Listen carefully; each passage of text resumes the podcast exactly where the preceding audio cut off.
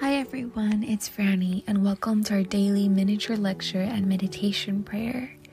In this class, we will talk about how to sleep calmly and at peace during the night, something that we should value very, very much. We'll first begin by sitting up straight, closing our eyes. Feel our head rest on our neck and our shoulders. Relax your shoulders and feel how they sit on your side. Open your chest and your heart and allow the Holy Spirit in in order to guide us through this small lecture. And take some deep breaths.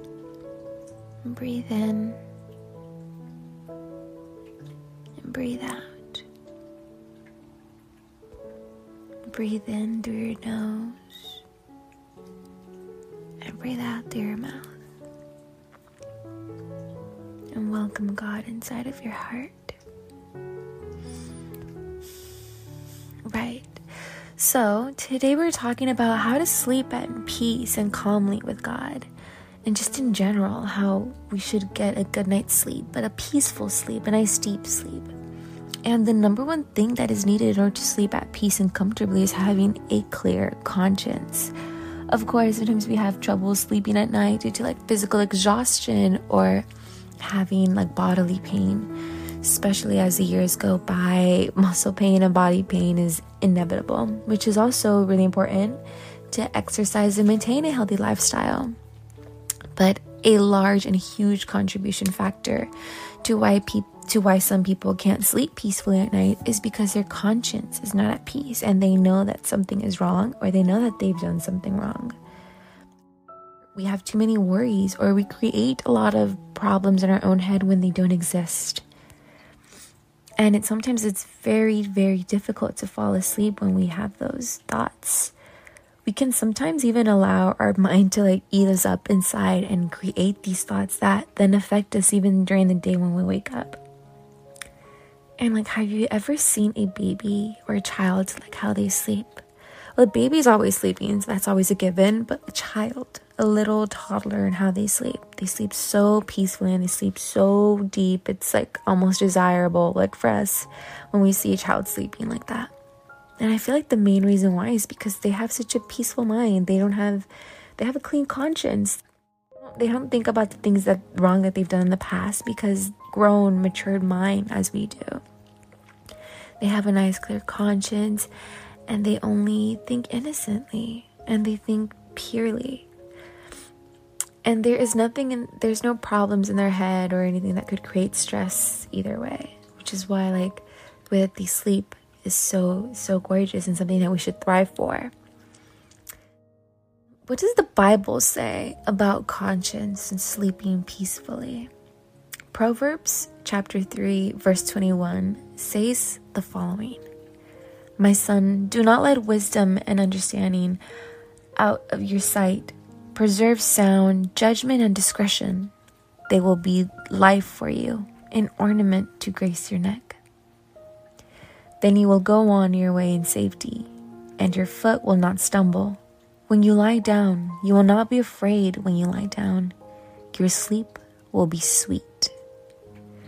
What does this mean? Meaning what? So, basically, meaning that when we go to work and we do the Lord's work, we are going to sleep more peacefully at night. We're going to sleep on that beautiful comfort cloud of love in His hands. When we speak of God, when we think of God, the more we think of Him, the more of Him we're going to have inside of us, and the more of Him that we're going to radiate to others and the more amazing and peaceful things we're going to be radiating and projecting out there, which is what we're going to then receive back because our conscience will then be clear. Another good um, beginning step to having these peaceful nights is to even sing or read some um, psalms. There's many psalms that can help you sleep through the night or give like a nice uh, feel to it when you read it.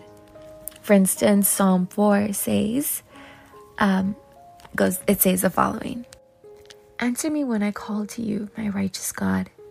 Give me the relief from my distress. Have mercy on me and hear my prayer. How long will you people turn my glory into shame? how long will you love delusions and seek false gods? And that's the Lord talking to us. Know that the Lord has seen set apart his faithful servant for himself. The Lord hears when I call to him. Tremble and do not sin when you are on your beds. Search for hearts and be silent. Offer the sacrifices of the righteous and the trust in the Lord. Many, Lord, are seeking who will bring us prosperity. Let the light of your face shine on us and fill my heart with joy when your grain and wine abound. In peace I will lie down and sleep for you alone.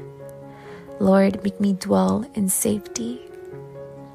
Feel like that, just reading that out loud, it makes creates like such a peaceful and safe feeling that the Lord is always with you and taking care of you. And He tells you, just lie down. Just make, and He will make sure that everything will dwell in safety. The last verse, it really just emphasizes peace and how much we yearn and, and like how much we yearn for it and how much we look for that peace. Another nice method to fall asleep with is simply trying to talk to the Lord. Simply trying to just talk to Him one on one, seeing if there's any amazing conversation that you could have with Him. Sometimes, even talking to Him and asking for forgiveness is the first step that you need to do in order to clear that conscience, in order to clear those negative thoughts that you might have. Set them aside and talk to Him maybe even talk to him about those things, give him all your problems, and just leave them in his hands because you know that he will do anything to protect that. He will do anything to give you that peace of mind that is that that is what we're looking for and that we all humans deserve to have a peaceful mind and a peaceful and clean conscience. And the first step to that to do that is to talk to the Lord, talk one on one with God and have a conversation with him just heart to heart heart to heart where you can express your thoughts and express your worries and really just release them and give it to them. Release them and let Him take care of it. Let Him be your peace and let Him be your comfort cloud.